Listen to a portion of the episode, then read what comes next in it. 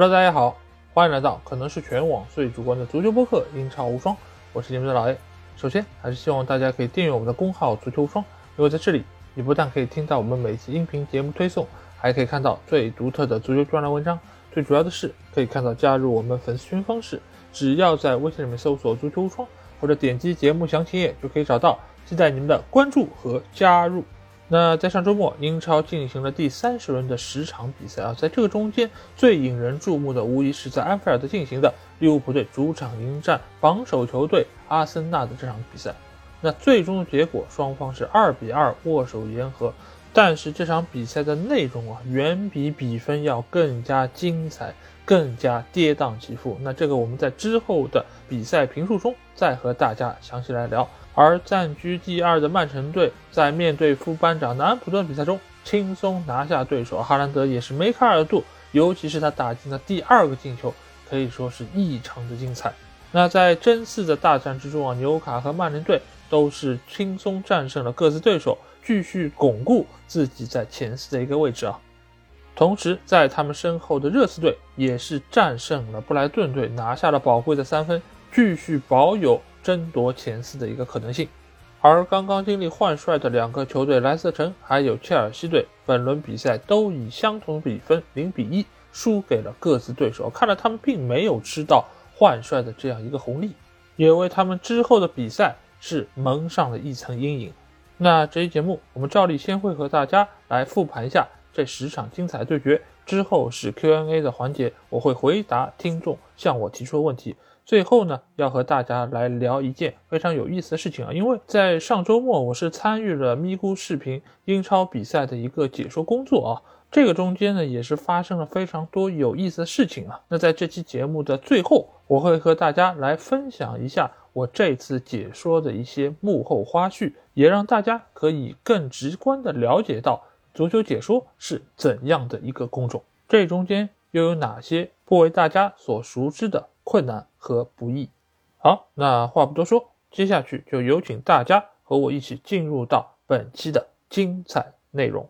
好，那本周的第一场比赛，我们就要来到是本轮的这场重头戏，要在安菲尔德进行的利物浦队在主场迎战阿森纳这场比赛。那在比赛开始之前，我看到有一个纪念仪式啊，那就是希尔斯堡惨案三十四周年的一个纪念啊。因为这个惨案，我知道它是造成了九十七名利物浦队球迷的一个丧生。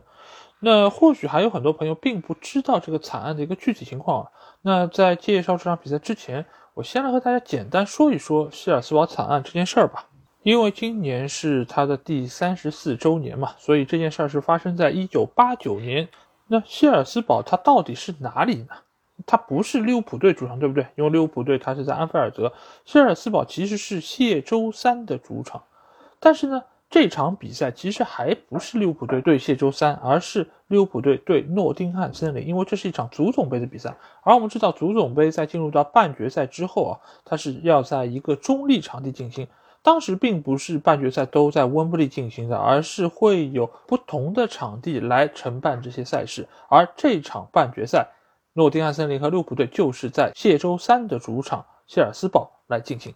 当时的球场呢，还和现在不太一样啊，因为现在我们看到啊，英超球场都是开放式的，你是可以直接进入到球场之内。但是以前的球场并不是如此，尤其是在上世纪的八十年代啊，因为当时的足球流氓非常猖獗，所以警方为了能够更好的管理这些球迷，所以呢是在球场之内设置了很多这种铁丝网，从而能对于不同立场的球迷进行分割，也比较方便警方来进行管理。而在这场比赛进行的时候呢。原本是有几个看台是用来安置利物浦的球迷的，但是由于利物浦球迷的数量比较众多，原本进入球场这个入口呢，也就是一个小小的旋转门，这边呢就被堵得水泄不通。所以当时的警方是临时决定将出口作为入口来使用。哎，这下可好啊，因为我们知道出口的话一般是没有栅栏或者说没有任何阻隔的，因为他是希望你能够尽快疏散出去，所以。出口一旦被用作入口的话，就有大量的球迷涌入到了这个看台，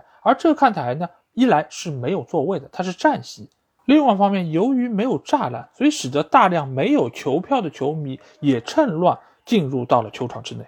随着人数的慢慢增加，有不少的球迷就被顶到了最前端的铁丝网那边。原本只允许容纳两千人的这个区域，最终是挤入了超过三千人。而且当时的警方并没有在第一时间就发现有任何的异常，所以比赛还是照常在进行着。但是慢慢就有人发现这两个看台的人流是出现了骚动，而且所在这个铁丝网也是被一定程度的推倒，也有球迷是越过了铁丝网来到了其他的看台。但是这个时候，警方仍然认为这个只是球迷之间有一些冲突，所以他们不但没有说我着手来疏散人群，而是。将这些人封闭在了这个区之内，不允许他们轻易离开。这某种程度上也是加剧了之后这个悲剧的产生。那像这种踩踏事件，我们之前也知道过啊，像韩国那个梨泰院啊，也。就是因为在非常狭小的空间之内挤入了过多的人，而且这些过量的人群并没有得到有效的疏散，所以才会出现这样的恶性事件。当然，基尔斯堡惨案也是如此啊。最终，这个事件是直接造成了九十四个球迷的死亡，另外还有三个球迷是因为这个事件而受到了重伤，在之后的岁月中。慢慢的过时啊，所以这次我们在球场之内看到那个数字是变成了九十七人，而现在在安菲尔德的球场之外也有一个纪念碑啊，上面是篆刻着九十六名死者的名字。而在这场利物浦队对阿森纳队比赛之前，阿特塔也是向这个纪念碑敬献了鲜花，同时也是对于死难者进行了哀悼。同时，也正是因为这个惨案，才催生了将球场内的铁丝网。全部拆除的一个法案啊，由此我们才会看到目前英超联赛各个球场的一个格局。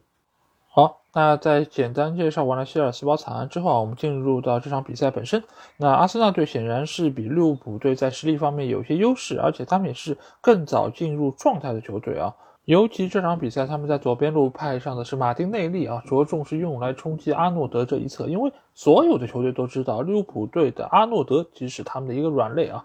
只要能够打透这一侧，那对于利物浦队的球门来说，就会形成非常大的威胁啊。那我们看到这场比赛上半场表现最出色的球员之一，那就是马丁内利啊，因为他在中间场的冲击力、还有速度，包括把握机会能力都是非常出色的。阿森纳队第一个进球就是来源于他，这个球体现出了他非常好的一个平衡感以及反应能力。因为在这个过程中，其实他已经受到了对方后卫的一个纠缠，他其实身体的重心已经有些不稳，而且这个球并不是队友助攻给他的，而是来源于利物浦队的球员一个误传来到了他的脚下，但是他很快的把球控住之后，在自己的身体失去平衡前一刻将球捅出，穿越了对方门将阿里松。缓缓地滚过了球门，替阿森纳队先拔头筹。这个对于枪手来说是非常大的一个精神上的鼓励啊！阿特塔也在场边挥臂庆祝。但是这样一个失球好像并没有打醒利物浦队啊！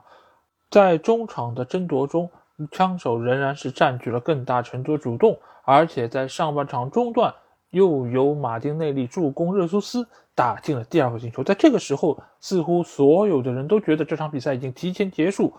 有不少的曼城球迷也是非常的失望啊，他们纷纷表示我要去睡了，这比赛不看了，没什么意思。但是就在这个时候，没有人想到这场比赛的转折点出现。这个转折点其实在发生的时候，没有人引起太多的重视，那就是扎卡在场边被科纳特放倒。这个球，扎卡原本觉得自己是应该拿到一个任意球的，但是裁判并没有判，科纳特继续持球。这个时候的扎卡，他恼羞成怒，起来开始想要把球断下来。就当球来到阿诺德脚下的时候，他用一个非常粗鲁的动作推了阿诺德一把。那阿诺德我们知道年轻气盛，也不是好惹的。你居然敢推我，那我这个大英帝星还能给你好脸色看？所以两个人最终是一人吃到了一张黄牌。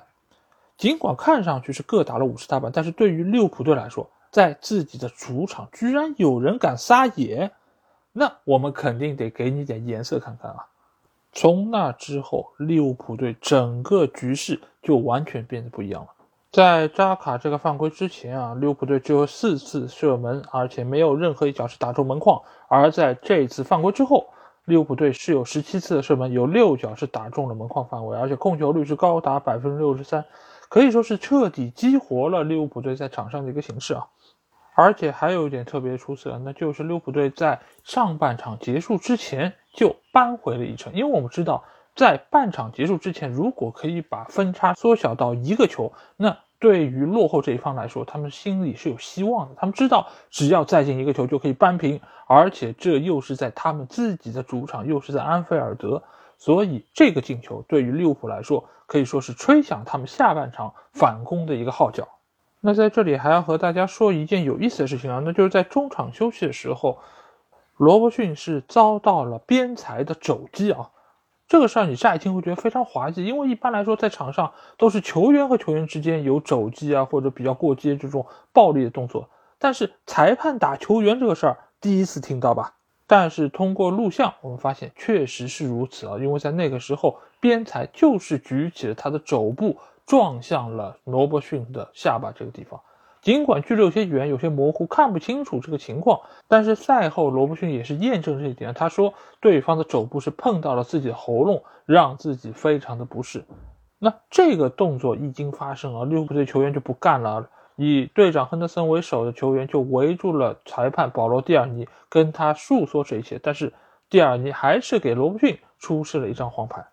那为什么助理裁判会肘击球员呢？这个事儿其实现在还没有一个定论啊。在赛后的很多评论员，他们也发表了自己的观点。就比如说内维尔是觉得，如果这个事儿是确认的话，那这个边裁将会陷入到很大的麻烦之中。而罗伊基恩则是表示，他说这个中间肯定也有罗伯逊存在问题。就比如说罗伯逊有没有拉住这个裁判啊？是不是他先骚扰这个裁判，才引得他有肘击这样一个行为？那我觉得，在现在任何事情都还没有下定论的时候，我觉得最起码从这段录像可以下的一个判断是，这个助理裁判的错应该是占绝大多数。那比赛进行到了下半场啊，利物浦队的攻势渐起，尤其是他们在比赛进行到中段的时候，是拿到了一个点球机会。这个判罚其实也是在赛后有一些讨论，就有人觉得。霍尔丁和乔塔的这个冲撞是五十对五十，而且肩膀对肩膀，所以并不存在禁区之内犯规。但是我个人觉得这个球其实点球判的是没有问题的，因为你如果把视线从他们的上半身移到下半身的话，你就会看到霍尔丁的腿部是很明显的撞到了第二个桥塔，使得他的重心失去了平衡。所以点球判罚其实没有任何的问题，也不是因为主裁判因为中场休息的这一个小的插曲，要给主场作战的利物浦队找一些平衡，让他们得到一些好处，没有这种事情。这个点球判的非常的准确，但是只可惜萨拉赫他主罚的点球是偏出了立柱，这个也是他连续第二个点球没有罚中。这个点球其实对于整场比赛结果来说是非常关键的，因为一旦打进，那两个球队将会回到同一个起跑线上。对于主场作战的利物浦队来说，就有更大的可能可以反超比分，在主场拿到宝贵的三分。主教练克洛普甚至紧张的不敢看萨拉赫主罚这个点球，他只是通过现场观众这个欢呼声知道这个点球罚完了。他回过头一看，哎，球呢？不管阿杜应该在车底还是在车里，那你这个球你总应该是在网底或者网里吧？但是最后发现却在门背后球童的手里，这个对于利物浦队来说是一个非常大的遗憾。不过好在他们在派上菲尔米诺之后。也是打进了扳平的进球。这个球其实是一个非常典型的属于利物浦队的进球方式，那就是在右边路的阿诺德。这次他没有成为对手目标，反倒是发挥了他非常出色的传球能力啊！他也是过了对手的一个防守软肋金琴科，将球传给了菲尔米诺。菲尔米诺一个后仰式的头球，把球点进了球门，替利物浦队扳平了比分。所以吧，每个球员其实都有属于他的长处和短处。阿诺德确实在防守方面能力是不足的，但是他能力不足，也不代表其他球员的能力就足啊。金琴科不也是这样的吗？主要还是在于主教练把你用到怎样一个合适的位置，发挥你的长处。那在比赛的最后阶段，两个球队也是拼了命的想要再打进一个进球，从而能够获得比赛胜利。利物浦队拿到机会显然更多一点，萨拉赫那个圆圆弯刀非常的漂亮，但是拉姆斯戴尔也是展现出了他非常好的一个爆发力，把球势扑了出去，再加上中场之前科纳特那个胸部的撞射也是差一点点就扣开了拉姆斯戴尔的十指关啊！但是这几次有威胁射门最终都被阿森纳队一一化解。当然，枪手也是错过了一些必进球的机会。最终双方握手言和，各取一分。尽管两个球队都内心有一点点不满意，但是其实回过头来想一想。利物浦队能够在两球落后情况下将比分扳平，已经殊为不易。而作为枪手呢，来到安菲尔德这样一个足球的圣地，还能够拿到一分，也已经是殊为不易。毕竟曼城来到这里可是输了球回去的。所以，如果要单论球队的实力来说，那利物浦队现在和阿森纳和曼城其实都有比较明显的差距。但是，只要他们在安菲尔德，只要他们主场作战，就能够迸发出不一样的能量。这个就让我想到了以前读书时候玩的一个游戏啊，不知道你们玩过没有？叫游戏王啊。游戏王是一个卡牌游戏，里面有很多的一些道具，这里面就有一个所谓的场景卡啊。就比如说你是暗黑系的一些道具，你如果是在一个暗的场地上，你就能够额外增加你的攻击力和防御力等等。那其实安菲尔德对于利物浦队来说就是这样的一个场景卡，我只要在这儿。我球员的能力就能够多加百分之二十的能量，可能我的体能也能够增加百分之三十等等，这就是主场的魔力，这就是属于安菲尔德魔力。如果真要说有什么东西是能够佐证底蕴这一说的话，那球场无疑就是俱乐部队最大的底蕴。再加上过往这么多年球队取得荣誉，乃至于球队遇到的一些问题，以及我们刚才说到的切尔兹堡惨案这样的悲剧。其实都是俱乐部文化、俱乐部底蕴的一部分。也正是因为这一些，利物浦队才能够成为这样一个有魅力的足球俱乐部，为如此多的球迷所钟爱。好，那下场比赛我们来到是热刺球场，在这里，托纳姆热刺将主场迎战是布莱顿队。布莱顿队在这个赛季已经成为了一个让所有球队都不敢掉以轻心的一个俱乐部啊。尤其是在这场比赛开打之前，其实布莱顿队还拥有进入前四的可能性，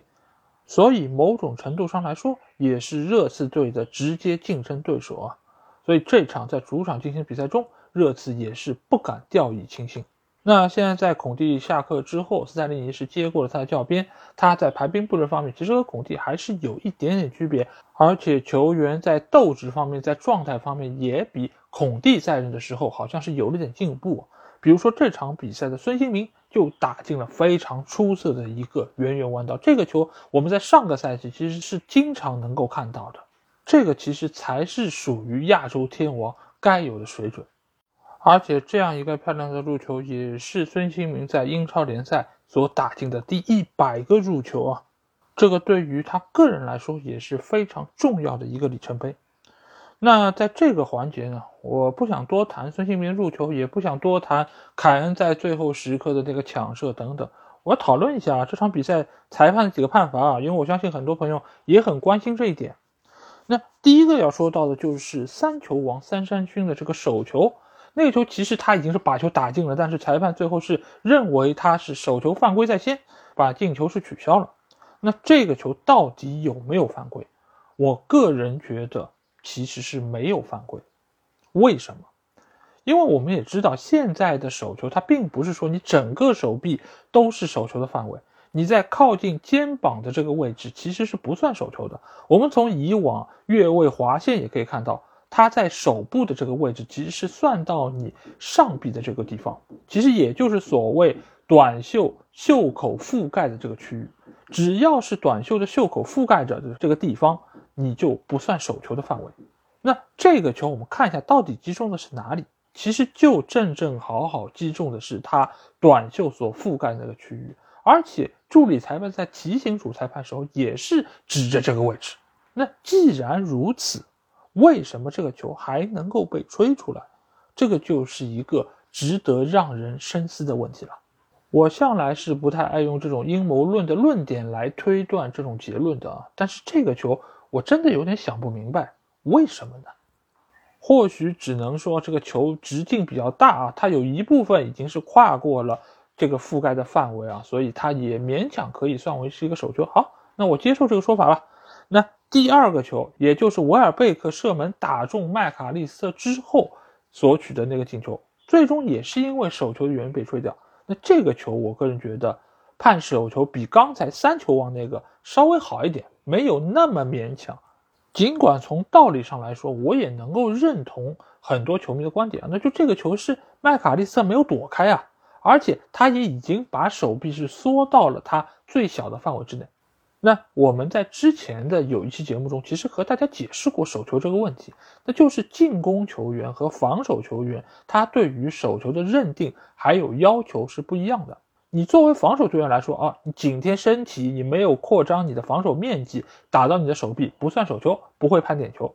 是这样的。但是进攻队员不一样。进攻队员只要因为击中你的手部改变了球的路线，从而产生了进球，那其实就是对于进攻球员有利了。有利的话，那你这个手球就会被判有效，这个进球是要被吹掉的。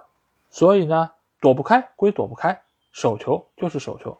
那接下来就是布莱顿队的两个在禁区之内被对手疑似犯规的场景。第一个球不要说，就是霍伊比尔踩到了三山勋的。那一个球，这个球其实是一个百分百的点球。其实毫无疑问，每个人只要不瞎，都能看到霍伊比尔用脚踩到了三球王，致使他失去平衡，倒在了地上。这个球不是点球，那这个世界上没有点球了。这也是为什么在赛后，英超裁判管理公司会向布莱顿队抱歉的一个原因。这个球就是一个彻彻底底点球，而他们因为。莫名其妙的原因，我也不知道，反正就是没有判。而当时如果布莱顿队能够拿到这个点球，并且将球打进，那这场比赛的结果还真的就不好说了。但其实布莱顿队错过的点球还不止这一个，因为下半场还有朗格莱拉拽邓克球衣的那个动作。这个球说实在话。即便裁判没有看到 VAR 没有介入，其实也是他们的失职，因为首先这个定位球罚的落点就在邓克的头上，他被拉拽之后，后点的哈里凯恩才能够一头把球解围出去，而且这个拉人的动作非常明显，球衣是被明显的拉拽，而且邓克的跑动是受到了明显影响。因此，布莱顿队在这场比赛中这四个判罚有两个是明显的点球，有一个是疑似的手球，还有一个是可以被认定的手球。所以里外里最起码是少了布莱顿队两个进球。那为什么受伤害的总是布莱顿队？那我既然说了我不是阴谋论的拥趸啊，那我只能把这个原因归咎于是现在英超的判罚体制上。还是从流程方面有它的缺陷，或许之后依靠更加先进的设备，或者说更加合理的流程，能够让这样的冤假错案可以得到一定程度的消解。当然，我也知道你们听到这里内心会想什么？这不过就是英超在操控结局嘛，就是让 Big 六球队能够有更好成绩，而阻挡这些所谓新晋球队的崛起。这个说法或许是对的，也或许是有它的道理啊。但是其实我觉得，如果大家以自己的生活经验来说的话，肯定也遇到过类似的事情。就比如说，你有一个工程，你要包给一个承包商，那你是会选一个和你长期合作的伙伴，还是说找一个新进的合作方？即便新来那家公司可能条件要比老公司更好一点点，但是相信啊，很多的人还是会选择那家老公司。毕竟合作这么多年，毕竟我们的关系在这儿，而足球这个运动又是由人来踢的，又是由人来判的，那这个中间或多或少都会有一点点人情世故在里面。为什么有一些主教练他总是能够带队保级成功？之前我们也说过这个话题，那就是因为他在英超的人脉，让他能够在最后时刻拿到该拿的保级分数啊。那这些分数又是怎么来的呢？不正是他在英超这么多年生根之后所换来的吗？某种程度上来说，那些豪门球队其实以前也交过学费，是不是？哪一个球队没有被冤假错判过？都有过。而且现在布莱顿队吃点亏，或许好像你觉得很冤枉啊！我明明踢得很好，但是没有拿下这场比赛胜利等等。那我们回过头来再来想这个问题。现在，裁判公司已经向布莱顿队道歉三次了，在之后的判罚中，难道裁判不会酌情考虑一下那些可判可不判的判罚吗？其实都会有的，而且这种事儿也不仅仅是在足球圈，就像奥斯卡这样的颁奖礼也是一样的。就像有一个导演，他拍了一部非常好的作品，但是在那一年他可能无缘奥斯卡。等到你下一次再拍一部片子，可能下一部片子的水准并没有第一部那么高，甚至于差很远，只是一个行活。但是奥斯卡为了表彰你之前的成就，会给你一个奖项。那这个你说公平吗？你对于那一年出色的作品公平吗？不公平啊！但是他在拍出优秀作品的那一年，他也没拿到，公平吗？所以这也是一个宏观维度上面的一个平衡。说的好听一点吧，这就是某种程度上的人味儿。你只要是人来干事儿，大体来说都是如此。那最后再来说一说德泽尔比和斯坦尼尼之间那个冲突吧，因为这两个意大利教练啊，本身他们的脾气就是非常的火爆啊。因为德泽尔比本身他就是在意甲也是如此，在来到布莱顿队也是如此。而且他之前也是因为喷裁判，或者说有一些不当的言论，是吃到过红牌，也是遭受过禁赛。而塞利尼我们也知道他是孔蒂的助教，那既然是孔蒂的助教，脾气肯定也好不了，有些话他也不可能憋在心里，对吧？咱不吐不快嘛。所以他的一些赛前的言论，其实也是触怒到了德泽尔比啊，因为他之前也说，德泽尔比在布莱顿队取得这个成绩啊，其实也是建立在波特的基础之上。那德泽尔比这心里能不憋屈，能开心才怪了呢。因为很多人都说是德泽尔比的到来让布莱顿队焕发了新生，也是有很多新的东西。这个我们肉眼可见，确实是有很多新东西。那他自然对于自己取得的成绩还是很骄傲的，同时他也是一个比较自负的人。那这个时候听到这种话，那肯定是气儿不打一处来，看你这张脸就觉得生气，就觉得不舒服。那以前有人说。什么同行是冤家，对吧？那同乡有时候也可能是冤家，所以两个人在见面的时候就很容易爆发出这个矛盾，最终双方也是不欢而散。当然，中间还有一个原因，就是我们之前说到的，这两个球队其实都存在争夺前四的可能性，所以某种程度上他们也算是竞争对手。而斯泰利尼和德泽尔比之间的矛盾。也另外一方面说明了双方其实都把对手是当成了一个劲敌。那这个时候，无论斯泰利尼之前的那番言论是出于他的真实想法，还是说他故意想要激怒德泽尔比，最后他的这个目的还是达到了，球队也是拿到了三分，获得了胜利，拉开了和布莱顿队之间的积分差距啊。所以热刺在这场场外的交锋中也是取得了一场完胜。好，那下场比赛我们来到是克拉文农庄球场，这里，富勒姆队将主场迎战是西汉姆联队。西汉姆联队这个球队真的是蛮有意思啊！他们上一轮在周中的补赛是一比五大败给了纽卡，莫耶斯下课这个传闻又是甚嚣尘上啊！但是很快西汉姆联队就出面澄清说，莫耶斯不会下课，他会继续带队来迎战富勒姆队。那最后这场比赛。莫耶斯又在输球有可能下课的局面之下拿到了比赛的胜利，而且这场他们是客场作战，对手又是今年表现相当出色的富勒姆队。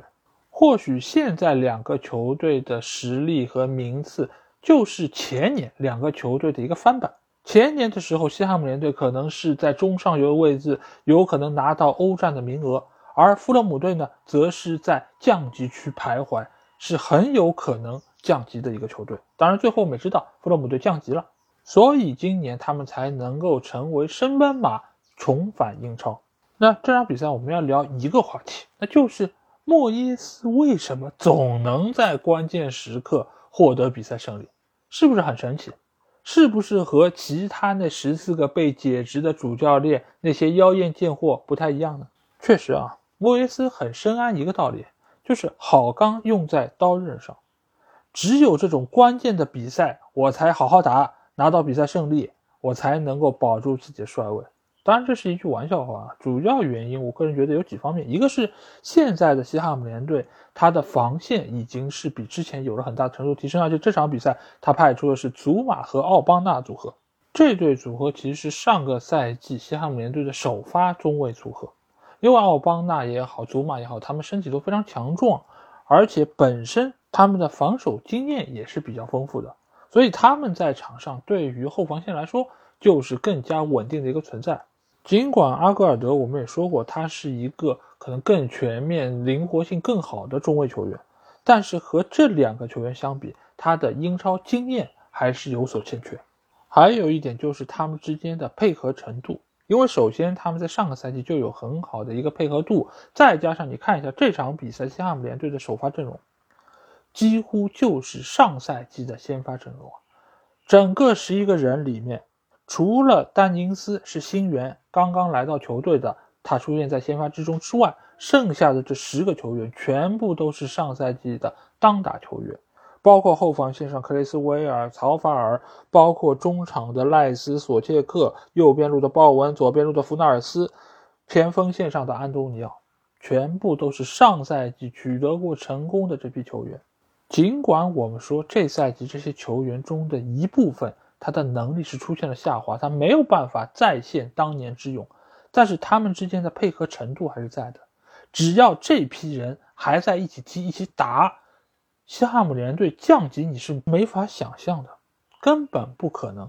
只是你如果长期还是用这种打法，对于球队的未来是一个非常大的隐患。所以莫耶斯他需要引进新援，他需要改变打法，为的是能够更长久的让球队保持一个竞争力。但是我们也说过，每一个改革，每一个变化都存在风险，有可能改好，也可能变坏。但是这不应该成为保守的一个理由。但是现在的莫耶斯他也知道，他必须要先保住自己的饭碗，才有可能说我把自己的理念灌输给球队。所以他妥协了，他排出了这样一套阵容，拿下了一场比较稳妥的胜利。因为弗洛姆队现在是属于一个无欲无求的状态，而且这场比赛尽管威廉是停赛复出，但是。主教练席尔瓦还是在看台上观看着比赛，他们的前锋球员米特洛维奇还有非常长的一段禁赛的时期，所以相比于西汉姆联队来说，富勒姆队他的求战欲望、他的拿分渴望程度并不那么高。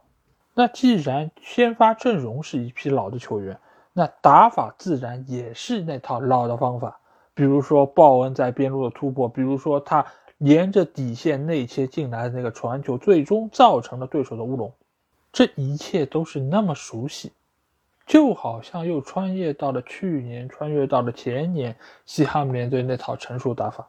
当然，他们举的那个进球好像也存在一些争议啊，那就是曹法尔在之前是有疑似手球，最终是造成了这个进球诞生。这个球怎么说呢？你如果要硬抠规则的话，你确实是手触到了球。而且他也是间接促成了这个进球诞生。裁判要硬吹是能够把球吹出来的，但是他选择了视而不见，也有他的道理。就是他说这个球你尽管是碰到了球，但是其实并没有明显改变球的运行路线。就算没有手球，这个球也仍然可以到达那个位置，最终产生这个进球。所以裁判也选择了息事宁人。那西汉姆联队也由此拿到了宝贵的三分。从而跳升到了积分榜的第十五位，暂时离开了降级区。莫耶斯也是抹了一把头上的汗啊，好险，差一点点以为自己又要下课了。好，那下场比赛我们来到是埃兰路球场，在这里利兹联队将主场迎战是水晶宫。那水晶宫我们知道最近刚刚是经历换帅，霍太公再次走马上任啊，他来到球队之后。哎，一下子就取得两连胜，他觉得哎立竿见影啊！霍太公果然是更加了解水晶宫的一个球队。但是在这里啊，我想替维埃拉找补两句，就是之前水晶宫确实是十二场比赛没有取得胜利，但是这个中间绝大多数的球队都是中上游球队，而且都是这个赛季表现相当出色的球队，比如说曼城啊、利物浦啊、阿森纳、曼联啊、布莱顿队啊、布伦特福德啊。这里面可能相对来说实力最差的也是维拉队，而维拉队现在我们知道他已经是排到了联赛第六位。那这些强队和水晶宫队一一过招，哪一个球队是他们能够有把握一定拿下的吗？没有，那等到这些强队都交手过了，接下去，哎，维埃拉被解职之后，霍太公面对两个对手是谁？我们来看一下啊，一个是莱斯特城，还有一个是这次大胜的利兹联队。那这两个球队相对来说实力都是比较差，都是属于中下游的队伍。水晶宫再怎么说，现在还是处在中游，他们一直以来都是排在十二位左右的这么一个名次。所以他们在遇到这个赛季表现不佳的莱斯特还有利兹联的时候，他们在实力上面还是能够有一定保证的。或许维埃拉遇到这两个球队也能够获得比赛胜利呢。另外一方面，我们也说到过，这个换帅他是有一个新手红利的啊，尤其是对于霍太公这样一个对俱乐部非常了解，而且又深受球迷爱戴的主教练，重新回到这个俱乐部来执教。那他也会收到比一般的新帅到任更多的支持和配合。那这场对利兹联队比赛，我们就可以发现啊，利兹联队尽管是先进球的这一方，但是水晶宫队在客场连下五城，而且每一个球员你看得出来，他们都非常的投入，而且在这场比赛的战略部署方面，霍太公做的其实也是相当到位的。因为他充分发挥了两个边路的优势，这两个边路不只是进攻线上的边翼位，而是两个边后卫球员，他们也是能够积极插上来参与到进攻之中。以往我们也知道，利兹联队是一个非常注重拼抢、非常注重跑动的球队，但是在利兹联队面前，这场比赛水晶宫队比他们跑的还要凶，前插的更加坚决，而且抢断也更加凶狠。尤其是他们的当家球星扎哈不在场的这情况之下，这个水晶宫看上去好像更加具有整体性。因为以往来说，扎哈在场上他是绝对的核心，他是大佬，球到了前场基本上都要通过他来过渡一下。但是现在扎哈不在了，那可能奥利赛可以参与进攻，埃泽可以参与进攻，前锋线上的爱德华。包括乔丹、阿尤，他们都可以成为进攻点，整个球队打得更加像一个整体了。而且你作为球员单个来说，他们其实也有单兵作战能力。就比如说这场比赛送出三个助攻的奥利赛，其实现在奥利赛踢球风格已经非常接近扎哈，但是他要比扎哈踢得更有效率。他在处理球方面也更加的果决，而不像扎哈有时候拿到球之后，你会发现他会降速，他会想要过掉对手。但是奥利赛不是这样，我拿到机会有空当我就传，没有空当呢，我可以适当的倒一倒，或者说我只做简单的过人动作，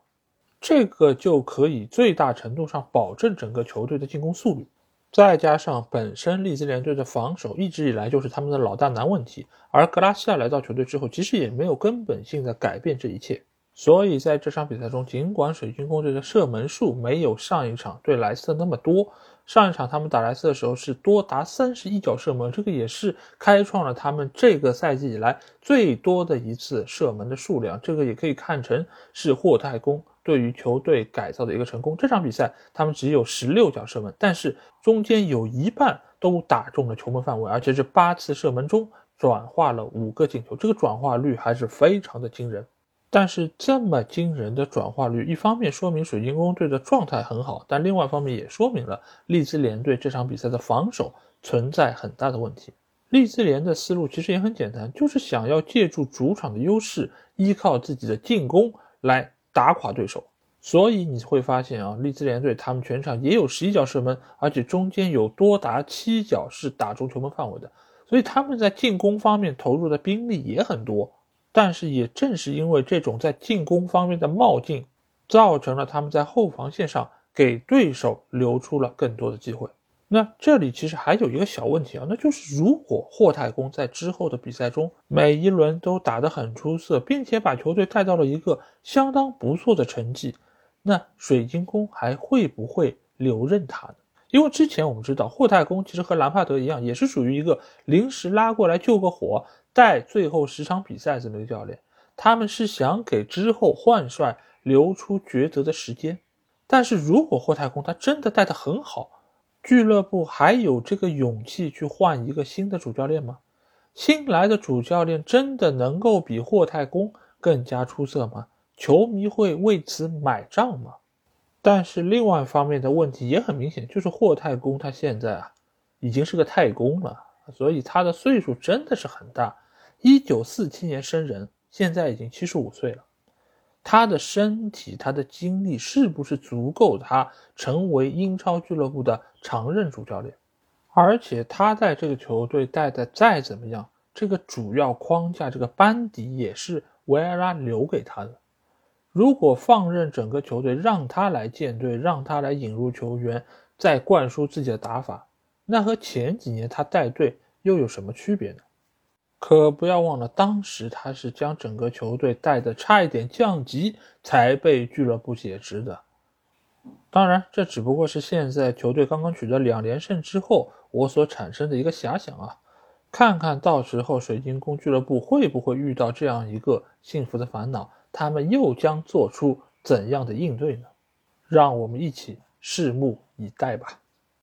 好，那下场比赛我们来到是老特拉福德球场，在这里曼联将主场迎战是太妃堂埃弗顿队啊。那这场比赛我们看到比分是二比零，曼联是取得这场完胜，而且从预期进球方面，我们也可以看到曼联是达到了三点四九个，可以说他们是占据了场上绝对的主动权。那我相信看了现场直播的朋友，一定是对于上半场的曼联队留下了非常深刻的印象，因为他们是取得了多达二十二脚的射门。是完全围绕着埃弗顿队在进攻。过往我们说过，埃弗顿队他的防守是相当不错的，而且现在在肖恩戴奇的带领之下，整个球队纪律性啊，在执行力方面也有了很大程度提升。为什么这场比赛中，尤其是上半场，他们会如此的不堪一击？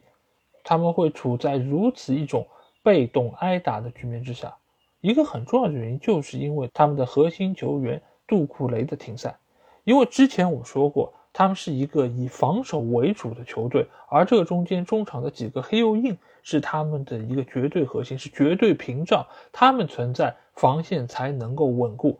这个中间，杜库雷是非常重要，而且杜库雷不仅仅是一个防守球员，我们说过，他是一个很全能的球员，他有非常好的身体条件，也有非常好的进攻能力。而且正是因为他有不错的进攻能力，才能够给到自己的防守端更大程度的减压。而这场他缺阵之后，使得肖恩戴奇不得不面对曼联队的狂轰滥炸。而且这场比赛我们发现啊，曼联队是主打了埃弗顿队的左边路这个位置，上半场派上是戈弗雷，而在中场休息的时候，肖恩戴奇就把他换下，是因为他对于上半场戈弗雷的表现非常的不满意。曼联队光从这个区域就打出过三脚长达五十米以上的长传球。这种防守质量对于英超球队来说是不能容忍的。如果不是因为曼联队的安东尼把握机会能力欠佳，或者说有时候是有些毒，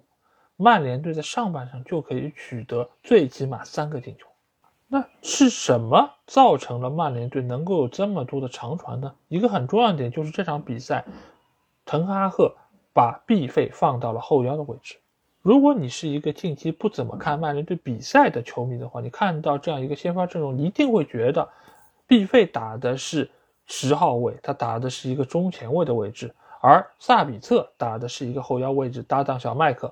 但其实我们知道，现在的曼联队会经常把毕费拉到后腰位置，而且这已经不是他第一场比赛这么做了，这个收效是很明显的。一方面呢，他有不错的奔跑能力。他的跑位是非常积极的。另外一方面呢，是要发挥他传球的能力，因为现在的曼联队，卡塞米罗停赛，埃里克森还没有完全恢复，中场是需要一个传球手来给前场输送炮弹的。那这些球员里面，相对来说，必费的能力是最全面的，把他放到这个位置，是能够对于曼联的进攻进行提速的。而这场对阿斯顿队比赛就是非常好的一个例子。这当然也是得益于埃弗顿队进攻压迫并不是那么奏效，否则的话，毕费和小麦克这样一个双后腰组合，想要完全拦截对方的进攻，其实能力上还是有所欠缺。那中前场几个球员，我们刚才说到了安东尼啊，他现在来说，我觉得是在他的技战术打法以及信心上是有一些缺陷啊，因为这场比赛他的机会不可谓不多。但是呢，无论是从他的打门的一个精准程度上，还是他处理球的一个方式方法上，我觉得都有可以提高的地方。就比如说，他有一些单刀球，明明在左边路有位置更好的拉什福，但是他没有选择传，而仍然是选择固执的自己射门。但是呢，他的射门能力又没有那么出色。所以也造成了他挥霍了曼联队大量的机会。这也是为什么滕哈赫在第五十九分钟就把他换下的一个原因。另外一边的桑乔，我个人觉得他现在的状态比之赛季初以及上个赛季是有了一定程度进步，而且他现在的拿球啊、分球啊也比之前要更加自信了。包括他的过人，从效果上来说，也要比另外一边的安东尼要更加出色一些。而且这场比赛他助攻小麦克的那个传球也是非常的精准啊。他很敏锐地找到了这样一个线路，并且准确把它传过去，才有了曼联队打破僵局的那个进球。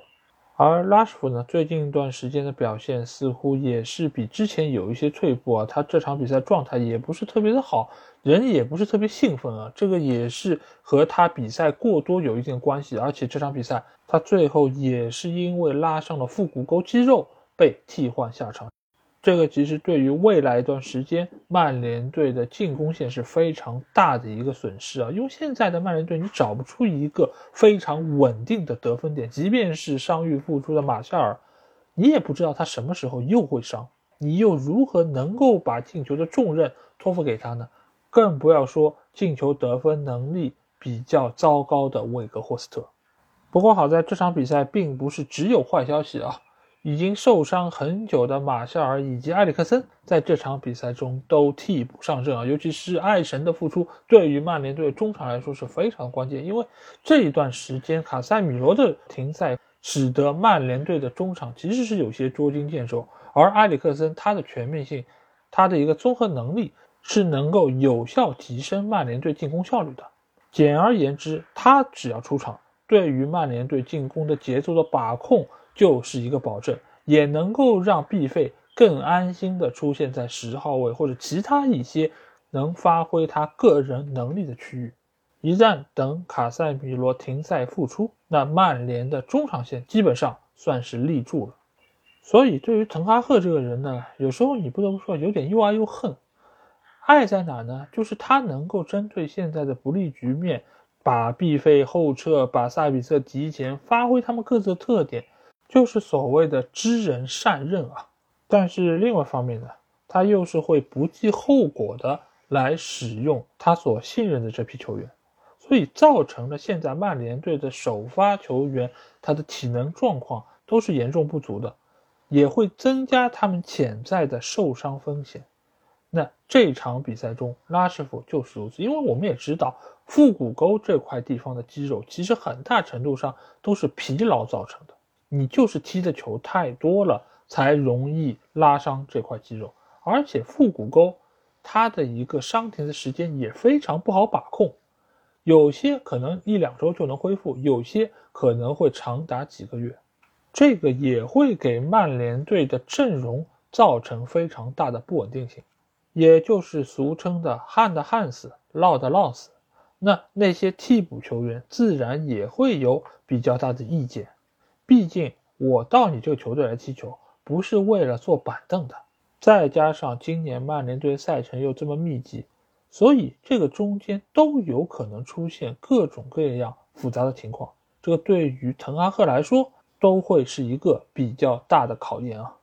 但是不管怎么讲，这场战胜太妃汤之后，他们拿到了宝贵三分，也是及时走出了之前输给纽卡那场比赛的一个阴影啊。这样也能让他们有一个良好的心态来面对周中和塞维利亚的欧联杯比赛。好，那下场比赛我们来到的是 GTEC 社区球场，在这里布伦特福德将主场迎战是纽卡斯尔联队。那这两个球队其实这个赛季表现都非常不错，尤其是纽卡现在基本上已经是牢牢占据了前四的一个位置。布伦特福德呢，前一段时间他们发挥相当不错。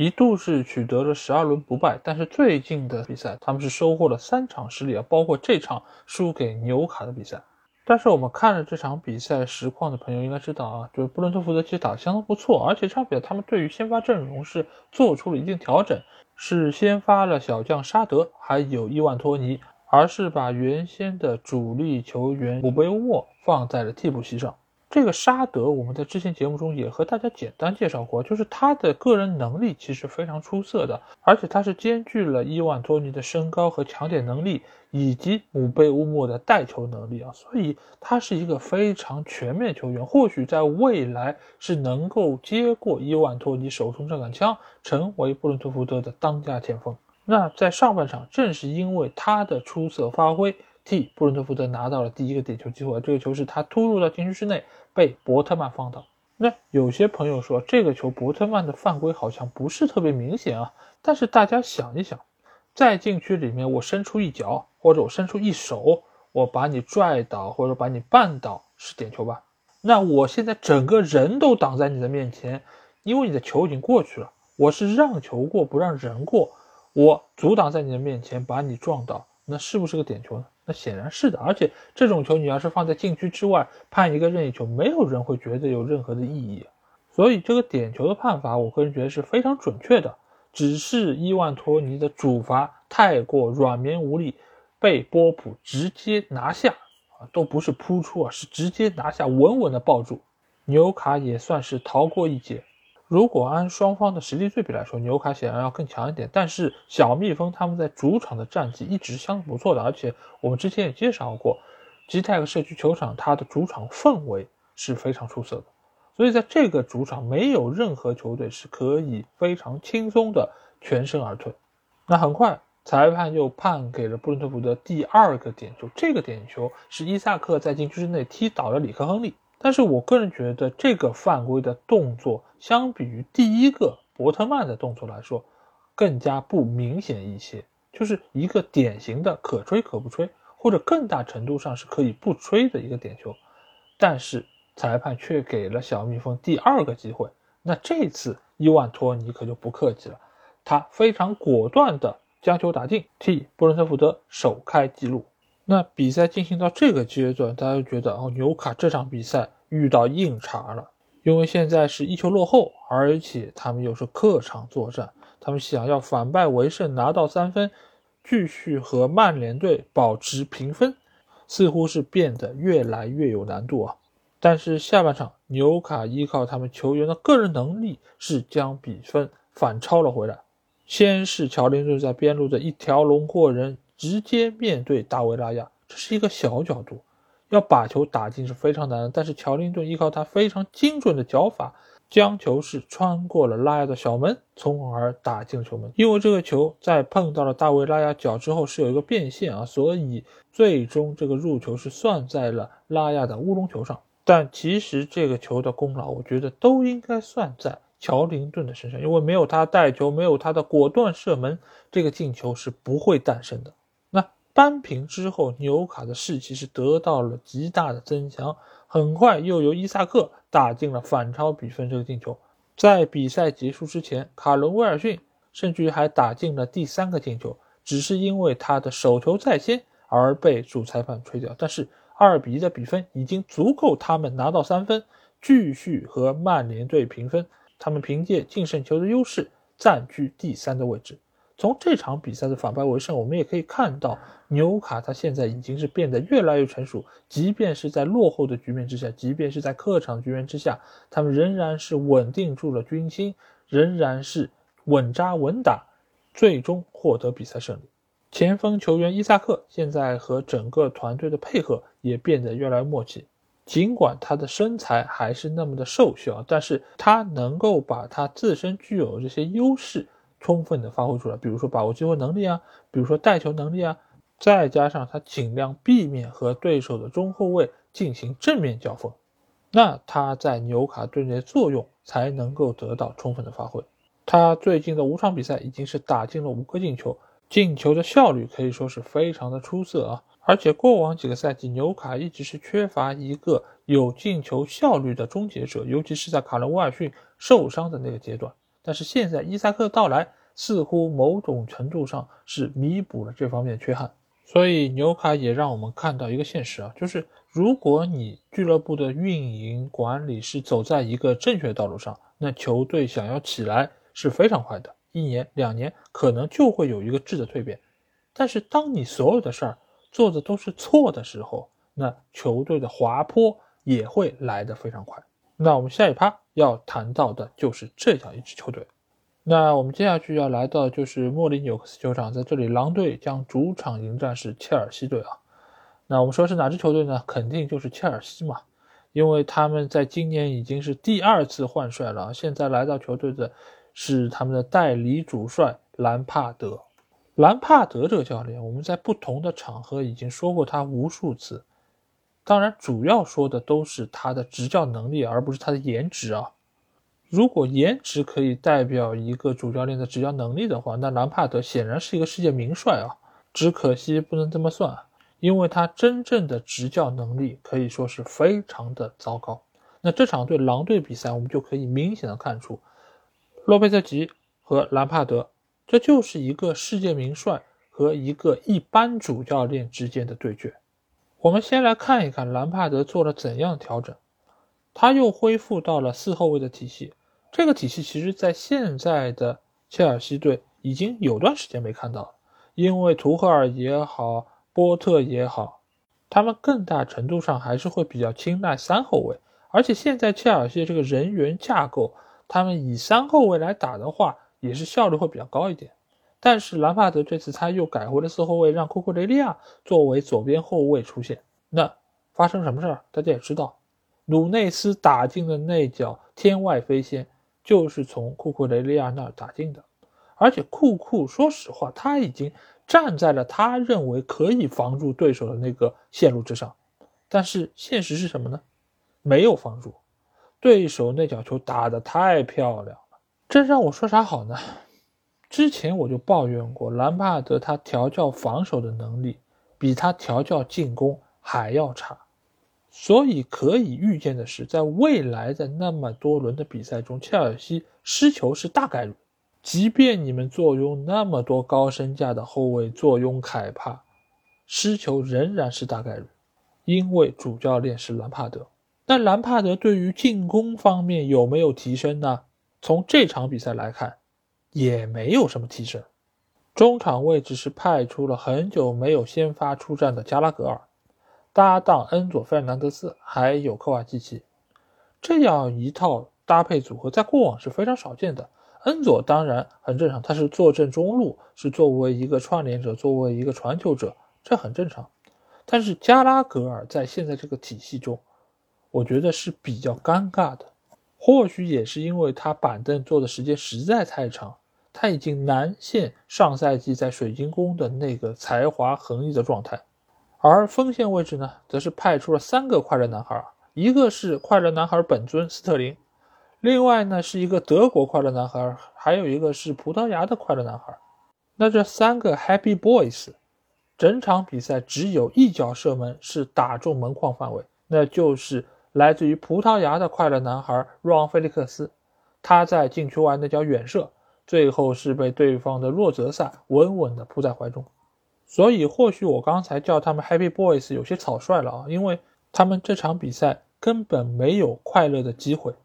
下半场进行到六十分钟的时候，他开始换人了。为什么要换人呢？因为下周还有欧冠啊，他要把一些所谓的主力球员换下来，让他们轮休，这样在周中能有更好的状态。但是现在的切尔西队一线阵容多达四十人，你都搞不清楚谁是主力，谁是替补。而且你为了欧冠留力，联赛里面派出奥巴梅扬，不知道的还以为你要消极比赛呢。这位哥哥在过去的九场比赛中只上了一场，只踢了七分钟，居然兰帕德还会说要把他派上场，所以我内心有一个很大的疑问，就是。为什么切尔西要请他？当然，表面的原因我很清楚啊，就是他们想要在明年请一个名帅，但是名帅又不愿意在这赛季就接盘，所以他需要有一个代理主帅，在整合军心的同时，还能够说指点一下球队怎么打。当然，这个想法是好的，只是你这样一个美好的愿望下面，也分到底请谁。兰帕德在各个工作岗位上其实都已经证明过自己，对吧？证明自己并不是一个特别优秀的主教练，但是现在伯利仍然把他请回来，寄希望于他能够站好最后一班岗，而且兰帕德他自己也确实需要这样一个岗位来证明自己，证明什么？证明我还行，我还是一个不错的教练。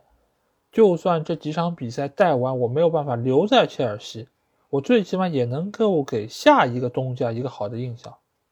但是最起码从这第一场比赛，我并没有看出他证明了些什么。他或许只证明了他现在真的不太行。其实吧，伯利把他找回来，兰帕德要做的事情非常的简单，就是怎么务实怎么来。你不要想着说要用我的这套打法，要满足我的需求，要照顾到这些球员的自尊心等等，你就应该从中间找出最好的这批球员，用最务实的打法赢下尽量多的比赛，这就够了。因为我们之前也说到过，主教练其实分很多种类，有些主教练他就是特别务实，或者说特别短视的。我就是短时间之内把你的精气神给榨干，把表现打出来，那我就牛了，我就证明自己了啊！比如之前我们几期节目已经说到过那几个，我就不提了。那有些主教练呢，他是会放长线，他有个长远规划，他是希望把整个俱乐部走上一个良性的道路。那在这个过程中，成绩慢慢再出来，甚至有些主教练他愿意牺牲短期的成绩。也要为了达成他的这个想法，还有一些主教练呢，就是我只会这一套，你必须要按照我的要求来，否则这个成绩好不了。所以每一个教练他的一个适配性，他的一个适用范围都是不一样的。而兰帕德现在做的事情，我更大程度上觉得他有点不太明白自己这个定位，他似乎有一点点把自己作为一个切尔西队的长期主教练。来看待，或许他也幻想着说，我带着成绩还不错，伯利就把我签下来，让我继续带切尔西队了。那真的是有一点点想太多了。他刚到球队，对于这些球员中间的绝大多数他是不熟悉的，他需要在最短的时间里面捏合出一套可供选择的阵容，让他们发挥出能力。这个时候最惧怕的是什么？就是贪多。什么都想要，又要联赛，又要欧冠，又要怎么样？你就看吧。这场比赛打狼队，六十多分钟换人，哐哐哐，六七十分钟换了五个，输掉了比赛，对吧？回头到皇马那儿，哐哐哐也把比赛输了回来。你这一进一出输两场，还不如说毕其功于一役，从狼队这儿抢下一分吧。毕竟狼队的球员实力不是那么强的，中场你想想。谁呀？勒米纳、波登斯、若昂戈麦斯，能和切尔西队恩佐、科瓦基奇相比吗？不可能的。但是为什么中场还不如对手强？所以要我说啊，伯利其实又做了一个非常错误的决策，就是与其把兰帕德请回来，还不如让之前的代理主帅布鲁诺带到赛季结束。那我们今天就把话撂这儿，我们看看到赛季结束的时候，请回兰帕德是不是一个错误的决定吧？但愿我说的都是错的。好，那下场比赛我们来到的是维拉公园球场，在这里，阿斯顿维拉将主场迎战神州丁汉森林。那这场比赛有一个关键性的人物啊，而且这个人物呢，对于很多的球迷来说不是那么熟悉，尽管他拥有一个非常常见的名字，叫特拉奥雷。哎，在整个英超，其实叫特拉奥雷的球员还挺多的，比如说肌肉男是吧，也叫特拉奥雷。但这个特拉奥雷不是狼队的那个，而是伯特兰特拉奥雷，他是身背维拉队的九号球衣啊，也是主力前锋背这个号码。而且他在维拉队内也不是什么新人，他二零年就来到这个球队，他是从法甲里昂队加盟的，当时身价也是高达一千八百四十万啊。他的特点呢，其实和狼队的特劳雷还挺像的。他也是一个过人王，他有相当出色的盘带能力。只是呢，他和很多其他的过人王一样，就是过完了之后呢，不知道该怎么办。这个传呢也传的不是那么准，射门呢稳定性也不是那么高，所以久而久之，他在维拉队内呢就难以得到重用。所以他在上个赛季也是被租借到土超的伊斯坦布尔队效力啊。原本大家觉得他可能在维拉队内已经没有什么出场机会，毕竟维拉队现在他可供使用的球员还是蛮多的，沃兹金斯啊，前锋线上还有里昂贝利啊，中场位置其实也有伯恩迪呀，包括库蒂尼奥等等这些球员，照理来说是轮不到这样一个特劳雷出场的。但是最近的几轮比赛，特劳雷可以说是展现了他非常好的一个能力，这个我要重点表扬一下的是埃梅里。就是埃梅里对于球员的能力，他是有一个清醒和深刻认识的，而且他也并不是说你不行我就不给你机会，他还是能够从你的身上找出你的闪光点，并且进行有针对性的使用，就是我们刚才提到过的一个词儿，知人善任。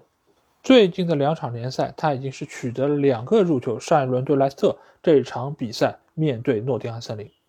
而且这两个进球。有一个共同点，就是他们没有助攻的球员。为什么没有助攻球员？因为助攻球员不是维拉的队员，而是对方的球员。上场比赛打莱斯特，恩迪迪的一个乌龙助攻。这场比赛呢，换成了诺丁汉森林的谢尔维，而且这两个球都是舒舒服服的喂到了他的左脚上，他非常舒服的兜了一个圆圆弯刀，把球打进网底。可能会有朋友说啊，这个就是特劳雷运气好嘛？因为对手传就直接给你，你把握住了，这算什么呢？也不是你的能力的体现。但其实这个球你会看到，都是他的努力奔跑才争取到了这些机会。就比如说恩迪迪的那一个传球，其实根本不是传给他，是传给自己队友的。但是特劳雷他的积极奔跑抢到了这个机会，把球打进球门。而这次谢尔维的同样也是如此。所以我们可以看到，维拉队内越来越多的球员焕发出了他们的第二春，展现出了他们和以往不同的能力。这个其实就是埃梅里的能力。而另外一方面，我们来看一下库珀这边啊，库珀可以说是今年非常独特的一个教练，就是他所带的球队成绩也不算好，但是他一直都仍然可以在帅位上，没有被球队解雇。俱乐部的老板似乎对于他的执教能力也还是比较信任，在球队成绩最差的时候和他完成了续约，而且在冬窗和夏窗都给他买了非常多的球员。但是现在这个诺丁汉森林不得不说，他在成绩上还是有比较大的一个缺陷，就是他的主场战绩还是相当不错，但是他在客场的表现是整个英超二十个球队中最糟糕的。而且队内的这些球员在来的时候很多都是成名球员，但是在现在的球队里面似乎都很难能够找到位置。这里面林加德就是非常好的一个代表。那在输掉了这场对维拉队比赛之后啊，诺丁汉森林现在仍然是身处在保级的泥潭之中，他们又重新回到了降级区之内。所以现在在降级区之内的这三个队伍啊，那就是一个动物，一个植物。还有一个人，那接下去下一个单元，我们将会和大家来聊一聊那只动物。好，那接下去我们先来说说这个动物啊，那就是要来到黄泉球场啊，在这里莱斯特城将主场迎战是伯恩茅斯。那这个动物自然就是狐狸城啊，狐狸最近他们也是解雇了已经在俱乐部执教很久的布兰当罗杰斯。那现在新帅的人选其实是最近一段时间讨论的话题啊。我在列这个提纲的时候，我上面写的是请马西做主教练怎么样？哎，但是在我录节目这个当刻呢，狐狸城已经是发布了官方声明啊，他们是聘请迪恩史密斯出任俱乐部的主帅，所以我这个提纲啊也不得不改成说请迪恩史密斯到底怎么样？那我在回答他到底怎么样之前，我可以先下一个结论。请迪恩·史密斯再怎么样，也比请马西要强。原本其实我已经想要喷马西了，就是请他如何如何不合适，他来到球队之后会产生怎样的影响，他对于球员又会有怎样一些负面的东西等等等等。哎，但是官方却把我的嘴给堵住了啊！因为迪恩·史密斯，说实话，他也不是一个特别出色的主教练，但是他对于执掌。像莱斯特这样的球队，我觉得他还是相对合适的。或许大家还会觉得啊，他在上个赛季接任诺里奇之后，其实执教的战绩并不很好，而且这个赛季在英冠联赛，诺里奇的战绩也很一般，而不像我们知道的伯恩利队，在今年在孔帕尼的执教之下，很快就拿到了英超的资格，来年或许还能够打出一个相当不错成绩。而迪恩·史密斯呢，他在诺里奇下课了，所以他才会有机会说来到莱斯特城来任教。但是我个人觉得，相比于诺里奇来说，莱斯特城更加适合迪恩·史密斯。首先，一方面，他对于英超的球队或者说是英格兰的球队是比较了解的，他也很清楚执教这些球队他该做哪些事情。因为过往他其实，在布伦特福德也好，在阿斯顿维拉也好，其实都取得了不错的执教战绩。小蜜蜂尽管不是在他手上升级的，但是他执掌的那段时间里面，球队的成绩是相当不错的。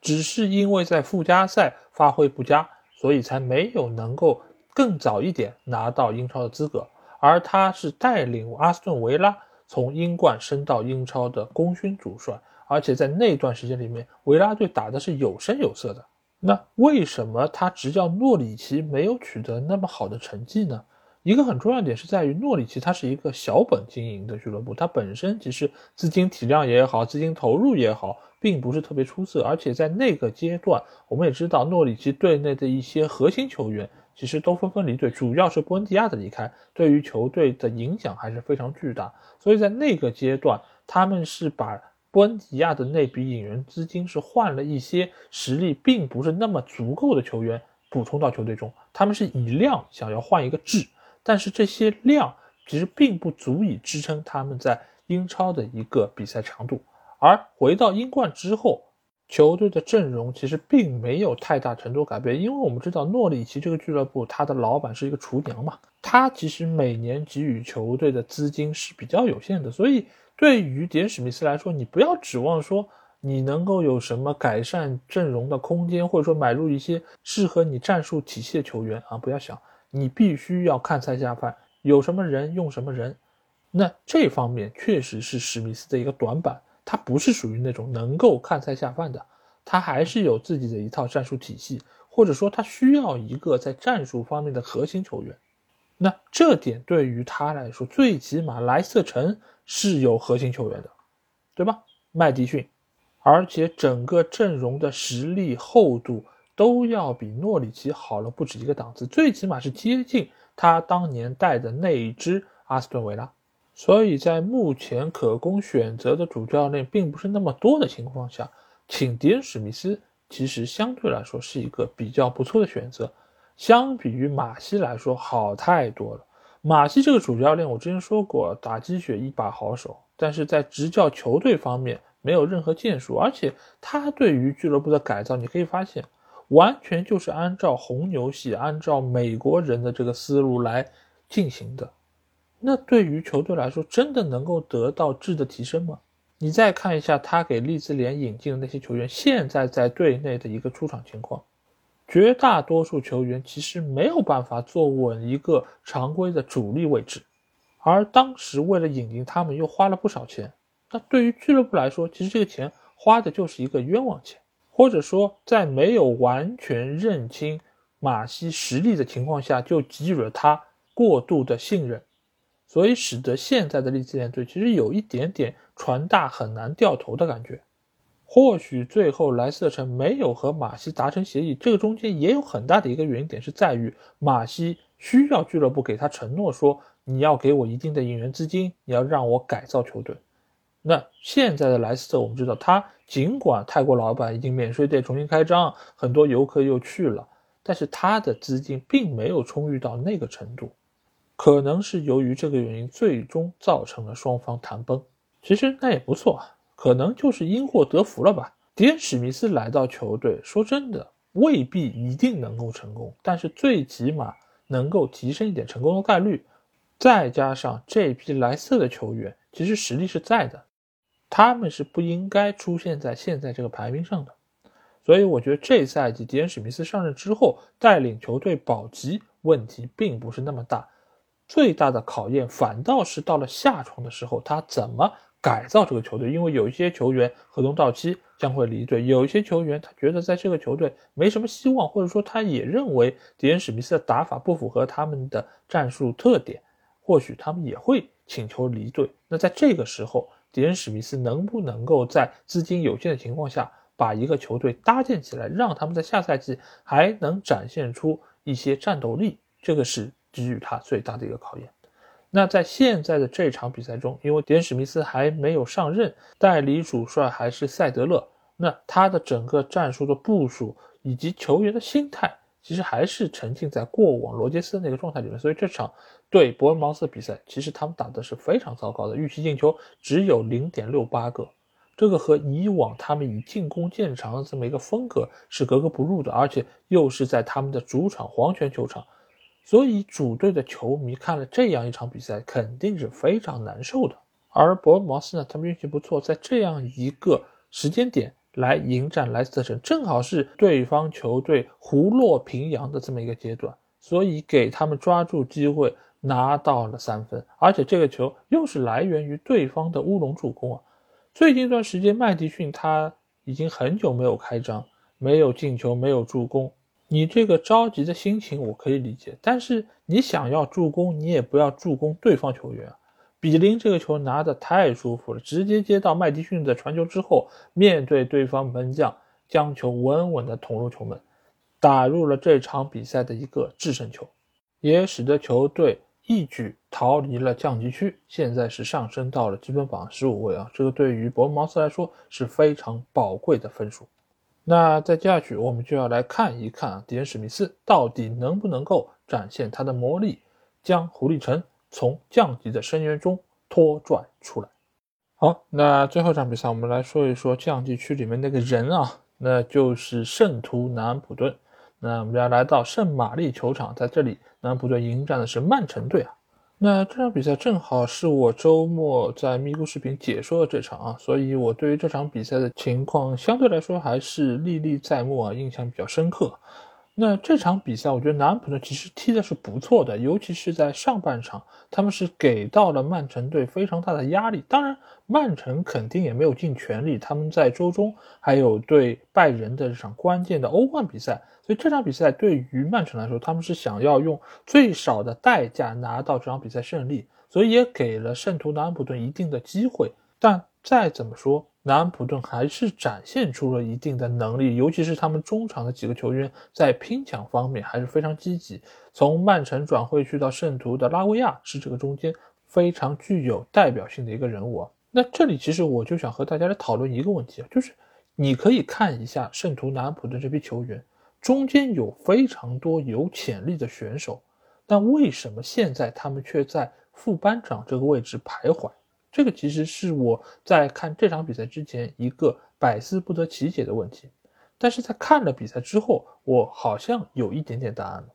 因为首先我们可以看一下圣徒这个阵容啊，他的门将巴祖努今年刚刚二十一岁，他也是入选了去年世界足球历史和统计联合会的 U 二十最佳阵容，和他一起入选的有格瓦迪奥尔、有贝林厄姆、有加维、有穆夏拉这样一些知名的球员。所以可见，他在现在的世界足坛已经是受到了各方的一个关注。再加上后防线上有贝拉科沙，是德国国脚，他也是参加了今年的世界杯。中场方面又有拉维亚，前锋线上又有苏莱曼纳，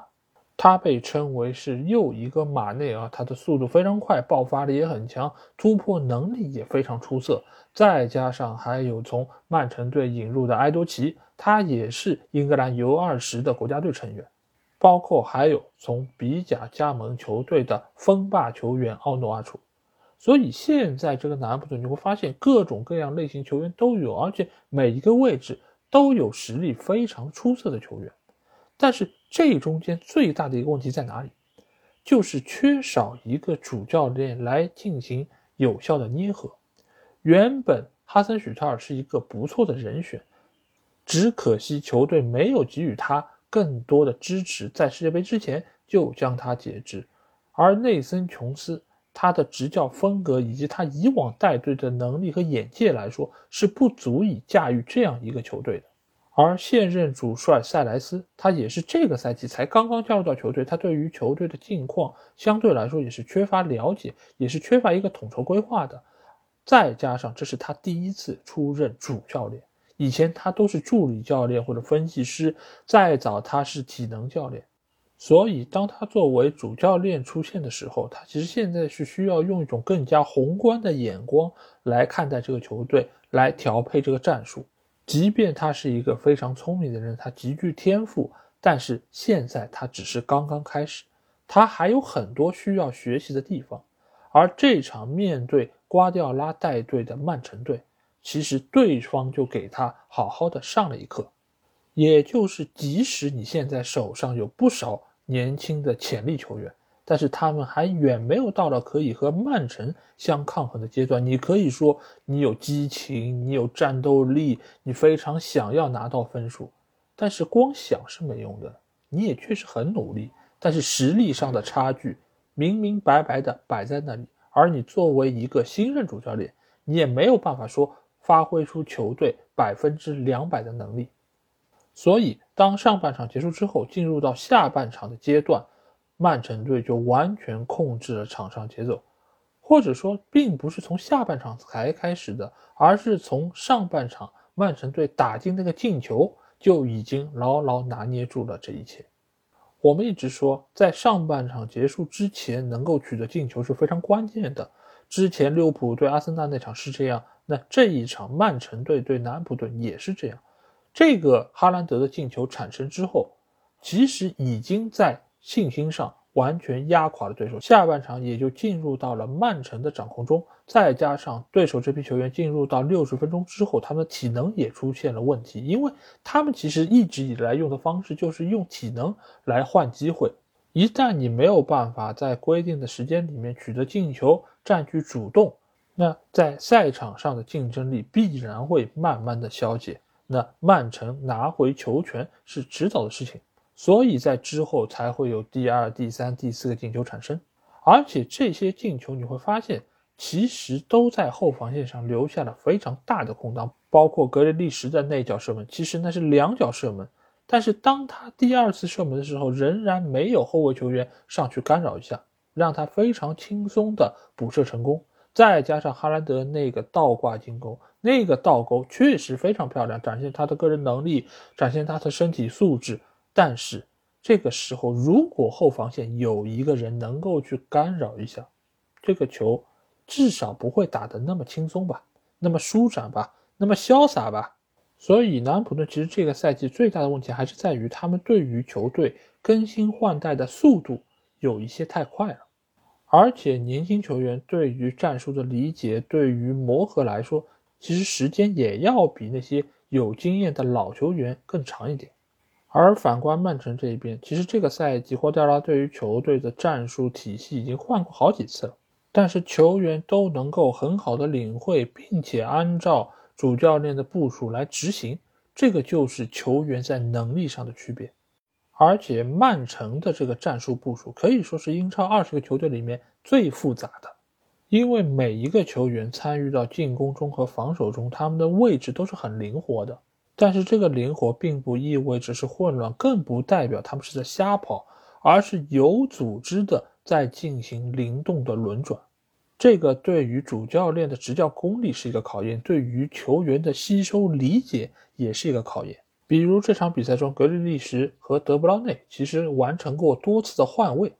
比如说，曼城队所取得的第一个进球，就是德布劳内来到了格里利什所在的左边路，他的起球助攻哈兰德取得了进球。而格里利什在这场比赛中也有多次游移到中路的位置，这个其实也是给了他更多的持球空间，因为。格里利什他是具备这个能力的，他在维拉队也正是因为球队给予了他足够的空间，他才能够发挥出那么好的战术效果。所以，足球这个运动说到底啊，因为参与人数众多，球队能够取得成功，绝对不会仅仅源于中间一个方面的出色表现。所以，现在的南安普顿没有办法能够取得那么好的成绩，也就一点也不奇怪了。那这场比赛，德布劳内助攻哈兰德取得了进球，这个也是他在英超联赛所取得的第一百个助攻啊，这个也是来到了英超历史排名的第五位，仅次于兰帕德的一百零二个和鲁尼的一百零三个。这个按照现在德布劳内的竞技状态，想要打破可以说是指日可待。那在获得这场比赛胜利之后啊，再加上阿森纳队是被利物浦队逼平，所以现在曼城队夺冠的概率是进一步被调高。尽管他们现在是落后了六分，但是一方面他们少赛一场，另外一方面他们还拥有和阿森纳队直面对决的那一场关键战役啊，所以只要这两场比赛都拿下，曼城就将依靠他们净胜球的优势来到榜首的位置。而且从最后阶段他们所要遇到对手的强度来说，也要比阿森纳队更好打一些。所以现在放在曼城队面前的障碍，只有比阿森纳队更多的比赛所带来的疲劳以及受伤风险。因此，今年他们能不能够拿到英超冠军的头衔，其实他们最需要战胜的并不是对手，而是自己。好，那在说完了十场比赛综述之后啊，我们就要去进入 Q&A 环节。那这个礼拜我要回答的是哪一条提问呢？那就是在西马上有个朋友叫有人诽谤我呀啊，他向我提出一个问题是说，纳格尔斯曼感觉没什么实力啊，让我来评价一下他的一个能力啊。那纳格尔斯曼这个主教练，说句实在话，因为我看德甲的比赛相对来说没有那么多，所以我其实对于他的理解肯定也不如。很多的德甲球迷，或者说也不如我对于英超很多教练的理解，所以我这里只是抛砖引玉，我来谈一下我的看法。如果有不对的地方，也是希望很多其他的听众能够在评论区来指正我。那首先，纳格尔斯曼给我一个什么感觉？就是他是一个典型的学院派的主教练，就是他的理论知识非常丰富，而且他对于足球的理解也有自己独到的看法。所以呢，使得他在执教拜仁也好，执教莱比锡的时候，都有很多的一些战术调整。用一句更加通俗的话来说，就是他是一个爱整活的主教练。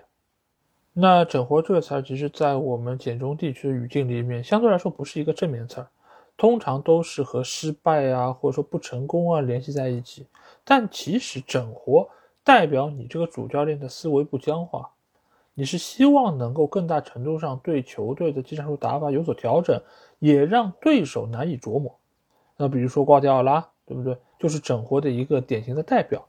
但是瓜迪奥拉好在哪呢？就是他的绝大多数整活呢都成功了，所以更大程度上让大家记得那些整活呢都是失败的。而纳格尔斯曼这段时间在拜仁的整活、战术调整啊、阵型改变啊，似乎没有取得很好的效果。主要还是在成绩上没有得到一定的体现，所以让大家觉得他整活通常失败的能力有限。但其实我一直觉得，一个主教练他的理念如何，和他能不能把这个理念带给球员，其实是两个不同的范畴。这种事儿呢，其实通常还是比较常见于那些学院派的主教练，就是他们脑子里面想法非常多，他们能够搞明白这些事儿，但是呢，球员有时候未必能够理解。就像我们刚才说到的曼城对南安普顿这场比赛，曼城队的技战术打法就是很复杂的，瓜迪奥拉也是这种想法很多，而且时不常的就会有一些比较独特见解的一些做法。那这个时候就需要你的手底下有一些世界级的球星，他们对于足球的理解能够和你的主教练合拍，而且他们也愿意替你主教练来实行这些要求，那你的整个技战术就能够实行。但是纳格尔斯曼他现在存在问题是什么？过往在莱比锡红牛的时候，在霍芬海姆的时候，他的理念是能够传达，但是呢，手下这些球员没有办法能够百分百的执行。但是到了拜仁呢，球员的水准是上去了，但是球员是不是愿意百分百的来执行你的战术呢？这个其实又牵涉到年轻教练对于一些球星的管理和改变。你把纳格尔斯曼放到一些中小球队。那他的年龄和那些球员差不多，那大家可以打成一片，你可以作为一个大哥的形象去带领着球员一起上阵拼杀。但是你去到了豪门球队，这里面有很多的球星，也有很多在俱乐部待了很久的球员，他们对于一个如此年轻的主教练，通常是不信任，也未必买账的。甚至于中间有一些老球员，他的岁数要比纳格尔斯曼还要更大。那就更容易发生球员没有办法完全认同主教练这种情况，再加上纳格尔斯曼本身之前的执教履历来说，没有特别让人信服的荣誉和冠军。那对于这些曾经拿到过欧冠联赛冠军、拿到手软的球员来说，其实也是缺乏说服力的。更何况纳格尔斯曼本身也是一个心高气傲的人，他也是一个年轻人，所以你指望他像一些老油条教练一样，能够很圆滑的处理好和球员的关系，那我觉得也是颇具难度啊。所以这几方面的因素叠加之下，使得他的很多理念，真的未必能够让拜仁的球员百分百的执行。那这个效果自然也是要打一定折扣。所以我一直说到，就是现代足球，无论是主教练还是球员，都和以往的足球来说有了很本质的区别。以前的主教练可能只要自己先把技战术搞清楚，和球员传达好，那这个比赛基本上就没问题了。但是现在足球，主教练承担了太多的职责，而其中制定技战术只是最最基本的一条。所以你要说纳格尔斯曼没有什么实力，我觉得我是不认同的。但是你要说他在球队身上能不能够发挥出他的能力，我觉得要看，或者说是取决于他所执教的是怎样的球队。像拜仁这样的球队，他是德甲的豪门，他的内部其实盘根错节是非常多的，所以能够给予他施展的空间也是比较有限的，而且他的年龄也放在那里，也决定了他和那些经验丰富的老教练在为人方面还是有比较大的差距。所以，如果纳格尔斯曼能够去到一个比较年轻的球队，这里面球员呢，一方面牌儿也不是特别大。另外一方面呢，他们也希望能够说趁自己年轻的时候做出点事儿来。那纳格尔斯曼或许是能够建一番功业，就如同他之前在霍芬海姆或者说莱比锡红牛做到那样。同时呢，随着他之后的执教生涯越来越长，我觉得很多的职能其实未必需要他自己去改变，他也可以找一些经验比较丰富的助教。因为很多事情，主教练只是负责中间的一块，或者说他是统筹这件事儿，那他完全可以把中间自己不擅长的那部分，让一些助理教练，乃至于一些类似于领队的助理教练来完成这些。只是目前为止啊，由于他个人也比较年轻，所以他的执教团队相对来说也不是那么的稳定和出色。但是说一千道一万，你作为一个主教练。最起码你得心里有活儿，而这方面纳格尔斯曼是不差的。有了这个对足球的理解和热爱，那就有了根本，那他就拥有了成功的可能性。所以就目前来说，我还是对于纳格尔斯曼有一定的信心。我也觉得他其实是少壮派教练中非常独特的一个代表，只是他需要有一个更适合他发挥的舞台。所以他的下一份工作，我个人觉得不应该过于的仓促上阵啊，而是应该做好通盘的考量之后再迈出那一步。好，那在节目最后，来和大家聊一聊我上周解说英超联赛的一个情况吧。因为这个事儿其实是咪咕视频它组织的一个叫咪咕二台，因为原本他们有一些正式的解说员，比如山俊啊、张璐啊这些比较知名的，他们是属于一台，而现在的咪咕视频，它也是找了一些比较知名的一些体育博主啊，或者播客啊，来做他们的二台解说。而在上周呢，我是分配到了南安普顿和曼城这场比赛。那在赛前呢，我肯定照例要去做一些功课。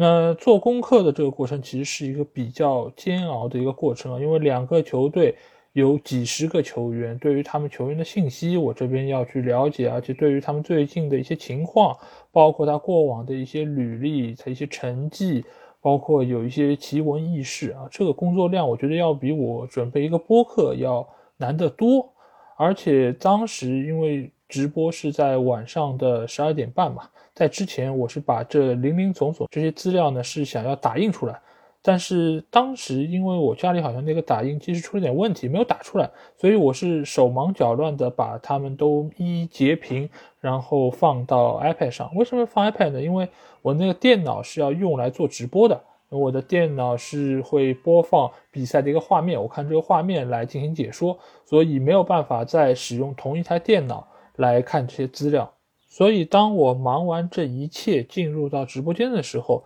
比赛已经差不多要开始了，已经在介绍先发阵容了，所以我的第一次解说就是在这样一个比较忙乱的过程中开始的。而且因为我是第一次用它后台这个系统，所以在设置的时候是出现了一些问题。比如说我刚开始的解说的声音，大家都反馈说比较小，主要原因是因为我没有调整好我的麦，所以收音的成了我电脑这个对外的麦克风，所以杂音也比较大，声音也比较轻。但是后来经过调整，终于是恢复了正常。而且一开始我也没有办法听到。现场这个声效啊，包括裁判的哨声啊，各方面的欢呼啊，我都没有办法能听到。这个其实对于比赛解说是有比较大的一个影响，因为你不知道什么时候裁判就吹哨了，双方就暂停了，所以也就相当于我对于现场的情况的了解是不完整的，甚至于是滞后的。但是这个中间其实最大的问题还是在于解说本身啊，因为以往我们看球的话，你只需要看，你坐在那儿吃点瓜子儿、喝点饮料都没问题。但是你要解说一场比赛，你就真的得在那儿叭叭的说。再加上我一开始说的时候还挺紧张的，我这人吧一紧张语速就容易快，语速一快呢就会让自己的脑子有时候跟不上，也容易让自己说的更累。这其实还是没有分清楚解说比赛和做音频节目以及音频直播之间的一个区别啊。因为以往我在西马做音频直播的时候，其实中间是不能有空白的地方，因为听众也看不到你的画面，所以他只能通过你的声音来和你进行连接。你如果长时间的空播，平台是会对你进行惩罚的。但是视频的解说就完全不一样，因为即便你不说话。观众也可以看到比赛画面，他们也仍然知道场上发生了什么，所以我后来才发现是可以在中间有一定的休息的时间，甚至于你把控好这个说话的节奏，才能够让观众更好的带入到你解说这个氛围之中。否则的话，每句话话赶话在那边说，观众也很难跟上你的这个思路和你的这个语速。但即便是知道了这件事儿，解说对我来说。似乎还是挺难的，为什么？因为你在说这个比赛的过程中，你需要解说这个画面里面发生了什么，你也需要根据这个来说一些延伸的内容，你也需要根据场上的情况说一些你自己的观点，而且你还需要掌握中间的节奏，你最好还要让自己的解说变得丰富有趣，再加上每过一段时间，我还需要说一些口播的广告。所以，就一个人单口解说比赛来说，你要掌控的东西太多了，你甚至于在解说的过程中根本没有空去看一眼你手头这些资料。或许我花了很长时间准备的这些材料，最重要的一个作用是什么？就是让我脑子里面有这样一个印象。你要真的现找现看，照着读，是绝对来不及的。而且因为是第一次解说，所以我对于如何分配好现场画面的描述和自己观点这个分配啊，其实不是特别的清楚。前四十五分钟，很大程度上我说的都是我自己的观点，我基于看到这个画面之后，这两个队伍的技战术打法之后，我的一些感受。而中间对于现场画面，谁传球给了谁，谁起脚射门，这个射门是精彩还是很一般，等等这些情绪上的东西，我其实说的是比较少的，因为本身我可能也不是特别喜欢那种很吵的解说，所以我个人也是有意在规避这样的一种说法。但是赛后其实也有不少的听众给我反馈说，希望是可以让解说变得更有激情，最起码不要那么的平静。这个我觉得说的是有道理的，毕竟是解说嘛，观众也好，听众也好，他们也是希望能够跟随着你解说的情绪一起感受这个比赛。而且有时候球迷对于不熟悉的队伍这些球员他是不了解的，他也不知道这个带球的球员是谁，他也不知道那个射门球员是谁，所以在这个时候有效的告诉他们这些球员的名字，其实也是解说员非常重要的一个工作。所以只能说，解说一个比赛和你做音频的节目，或者说做音频的直播，还是有非常大的一个区别。所以在这次解说完成之后啊，我脑子里面只有两个感受，一个感受呢就是累，尽管中间能够有停顿，但是你要连着说一个半小时、两小时，确实挺累的。另外一个感受呢就是忙乱，各种忙乱。眼睛在看着，耳朵在听着，你还要脑子里在运转着，到底怎么接这句话？这句话和下句话之间有怎样的逻辑，而且你这个数据还不能给说错了。这些对于解说员的要求真的非常高。所以大家想一想，为什么现在大多数的足球解说都是两个人？因为当一个人在说的时候，另外一个人就能够某种程度上得到休息，而且对方的一些言语、一些观点也能够激发你的一些想法，这个才能让解说变得更加的有趣、更加的立体。同时，你们这两个人的风格也可以有差异化，也能够吸引到更多的观众来看。但是作为单口来说，一切这些事儿都要你一个人来承担。而且这一切都是没有 NG 的，所以这里也不得不佩服一下詹俊老师啊！过往这么多年，他单口解说英超，都还能够有那么多精彩的言语出现，真的是功夫在台下。他要在台下有多么充分的准备，才能够在台前一个人的情况下，这么妙语连珠、观点独到，还能够让球迷听得津津有味。只有做过。你才知道这事儿有多难。不管怎么说，我觉得能够去解说一次英超联赛啊，是我长久以来的一个梦想，同时也是一个非常有意思的尝试。只是在这里可能要和上个礼拜收听我解说的那些朋友说声抱歉啊，毕竟这个观感啊不是特别的好。毕竟你们过往听到都是那些职业的、专业素养非常出色的解说员的比赛。那听到这样一个很业余，甚至于这中间还有很多词不达意表达的一个解说，真的是让你们受苦了。但是比这个更苦的是什么呢？就是这个礼拜应该还有我的解说，当然你们可以选择不听我的啊，这没关系。但如果你们是真正的勇士啊，敢于面对操蛋的解说，那不妨去到咪咕视频来寻找我老 A 的直播间。这周我解说的场次是周日晚上十一点半，诺丁汉森林在主场迎战曼联的这场比赛。大家只要点开咪咕视频这场比赛的链接，往下滑就可以找到我老 A 直播间的入口，在那里你将会听到可能是全网最主观的足球解说，欢迎大家多多来玩，多多捧场。好那这期节目基本上就是这样。如果你听了我节目有什么话想对我说，欢迎在我们的评论区留言。如果想要和我直接交流，也可以来加我们的群，只要在微信里面搜索“足球无双”就可以找到，期待您的关注和加入。那这期节目就到这，我们下一期的英超精华节目再见吧，大家拜拜。